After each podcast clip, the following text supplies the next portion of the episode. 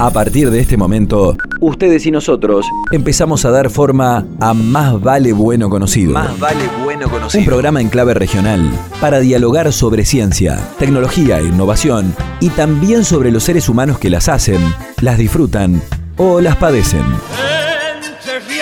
Participan de este suspiro entrerriano en la historia de la radio Silvia Tesio, Aldo Rodman, Leonardo Mare, Valeria Robín, Pablo Morelli y Mónica Borgoño.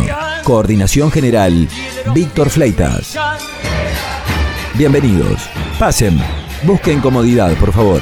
Ya está al aire. Más vale bueno conocido.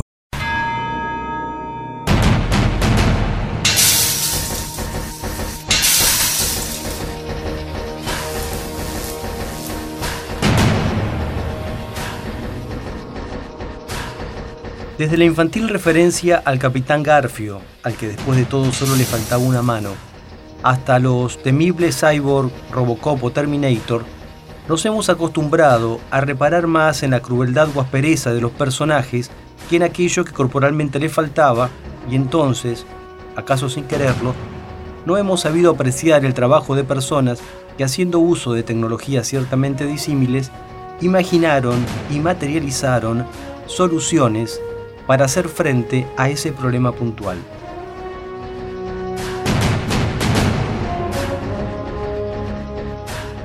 La lista es interminable. Ahí está el hombre nuclear, que para los memoriosos personificaba a un aviador militar accidentado, cuya recomposición corporal quedó en manos de la ciencia, y el trabajo fue de tal calidad que, aunque en la ficción, sus posibilidades físicas se multiplicaron enormemente.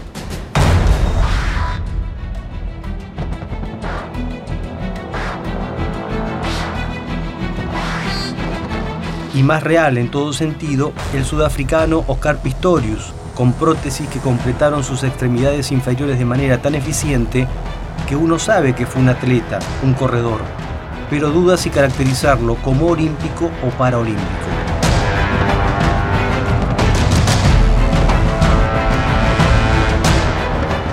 Cada uno de nosotros podría aportar seguramente más de un caso real, cercano, donde un material vino a reemplazar o auxiliar a tejidos humanos.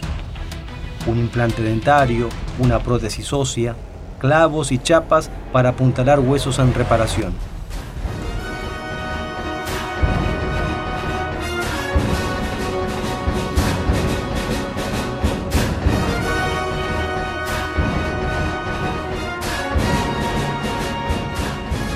Lo que no siempre consideramos debidamente es el trabajo de los equipos de científicos e investigadores, que en la medida en que se van acumulando pruebas y ensayos, posibilitan que esas soluciones aparezcan, o en los técnicos que logran aplicar saberes y procedimientos de las ciencias básicas.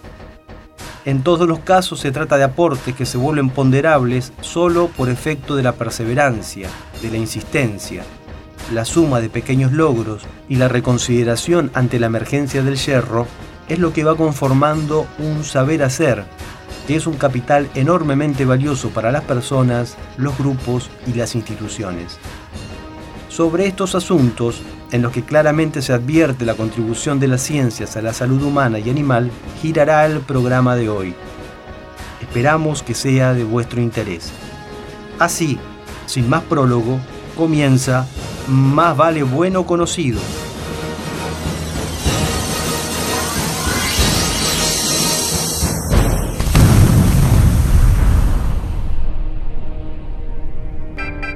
Más vale bueno conocido. El simple gesto de escuchar nos vuelve más humanos. Nos vuelve más humanos. Nos ayuda a ponernos en otros lugares y desde allí, corridos medio metro de nuestros prejuicios, también podemos pensar lo que somos y hacemos.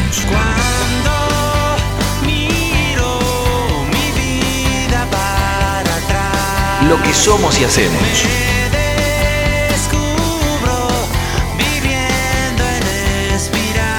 Entonces, mejor hablemos. Más vale bueno conocido.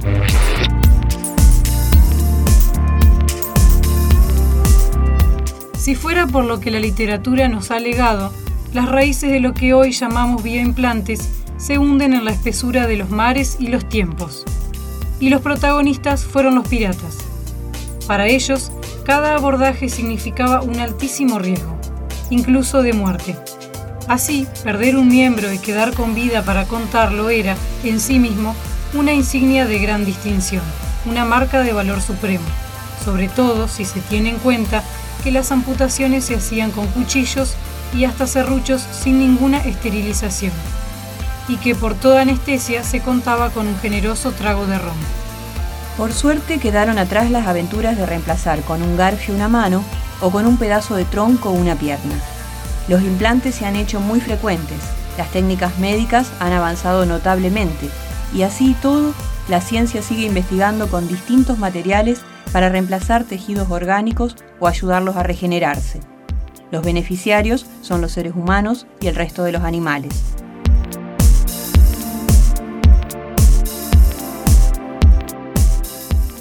En Oro Verde funciona desde 1987 un grupo de estudiosos dedicados a los bioimplantes, dirigidos por Oscar Deco.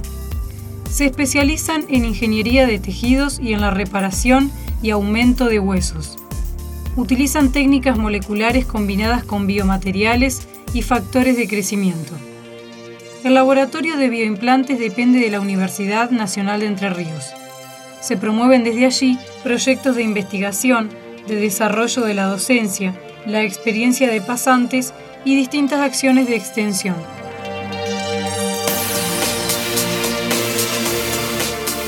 El campo de los biomateriales es tremendamente potente. En la Facultad de Ingeniería de la UNER, los distintos equipos que han venido trabajando realizan aportes relevantes en lo referido a la composición de los biomateriales, a la biocompatibilidad y a los tratamientos de superficie. Por una relación con una universidad de Alemania, el laboratorio de bioimplantes de Oro Verde surgió orientado a los implantes bucales, pero progresivamente, como quien no quiere la cosa, fue ampliando su mirada. Entrevistamos allí a dos jóvenes investigadoras, Ayelén Muñoz y Jessica Suchot. Ellas mismas se presentan, mientras todavía nos acomodamos. Soy ingeniera, mi, nombre es Ayelén Muñoz, y bueno, trabajo como becaria eh, acá en el laboratorio de bioimplantes. Eh, bueno, específicamente trabajo con el microscopio de metalografía. Eh, bueno, este sirve para observar la estructura interna del material, bueno, en este caso precisamente los metales. bueno, la idea es un poco darle una aplicación a ya que estamos en un laboratorio de bioimplantes, a lo que es materiales que sean utilizados para prótesis, es decir, biomateriales, que se denominan biomateriales. Eh, entonces, bueno, estudiar un poco las características eh, a través de la imagen, porque este microscopio viene, em, tiene incorporado un software eh, y se le puede adicionar una cámara, por lo tanto, uno ve en la computadora con el software las imágenes que uno quiere y va tomando con la cámara.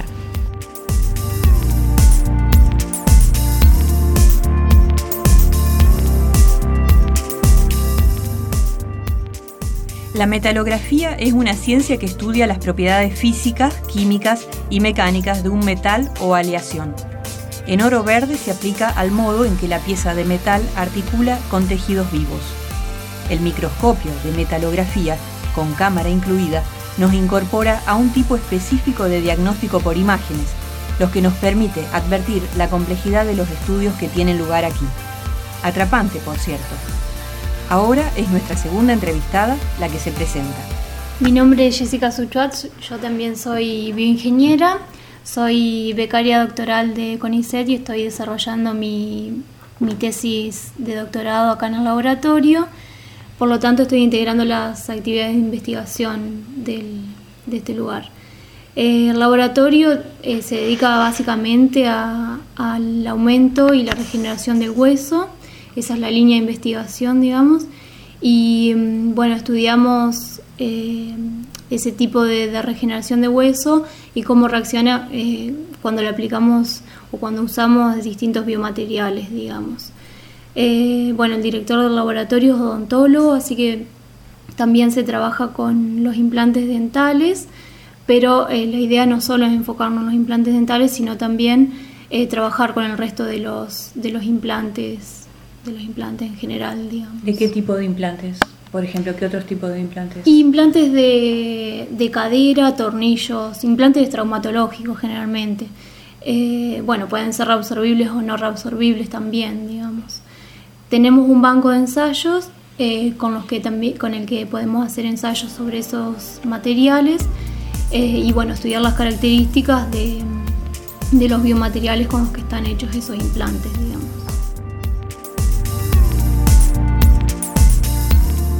En metalografía es vital seleccionar la muestra adecuada para realizar un estudio que resulte representativo. Hay distintos equipos que se usan para obtener la muestra. En Oro Verde cuentan con el instrumental para completar el trabajo, el microscopio. Se usan unas lupas estereoscópicas que favorecen la profundidad de foco y permiten una visión tridimensional del área observada. Los metales y aleaciones son opacos, como el microscopio metalográfico opera con la luz que refleja, para poder observar la muestra es necesario preparar una probeta y pulir a espejo la superficie, de acuerdo a una norma internacional. Ayelén Muñoz y Jessica Suchot nos vienen guiando por el laboratorio de bioimplantes que funciona en la Facultad de Ingeniería de la UNED, en Oro Verde. El tema es apasionante y forma parte de nuestra vida cotidiana. Le preguntamos si todos los materiales son tolerados por el organismo o si hay especificidades que a esta altura ya no se discuten. Hasta el momento hemos hecho ensayos a, terceros, o sea, a otras empresas, que bueno, ellos nos mandan las probetas que tienen unas dimensiones establecidas por norma eh, y nosotros eh, realizamos los ensayos y bueno, presentamos un informe de eh, las propiedades que se obtuvieron en los resultados que vimos eh, de, ese ensayo, digamos. Eh, no hemos hecho desarrollo a partir de eh, las características o lo que se observa de esos ensayos, digamos. Y cuando dicen biomateriales, ¿y qué, qué, a qué tipo de materiales hacen referencia? y a todos aquellos biomateriales que se puedan implantar en el organismo. acá trabajamos mucho con titanio y cromo cobalto. Eh, pero bueno, hemos ensayado probetas de acero inoxidable. Eh, sí, o aleaciones de, de, esos materiales, los que nombran. O sea, mezclas de distintos componentes.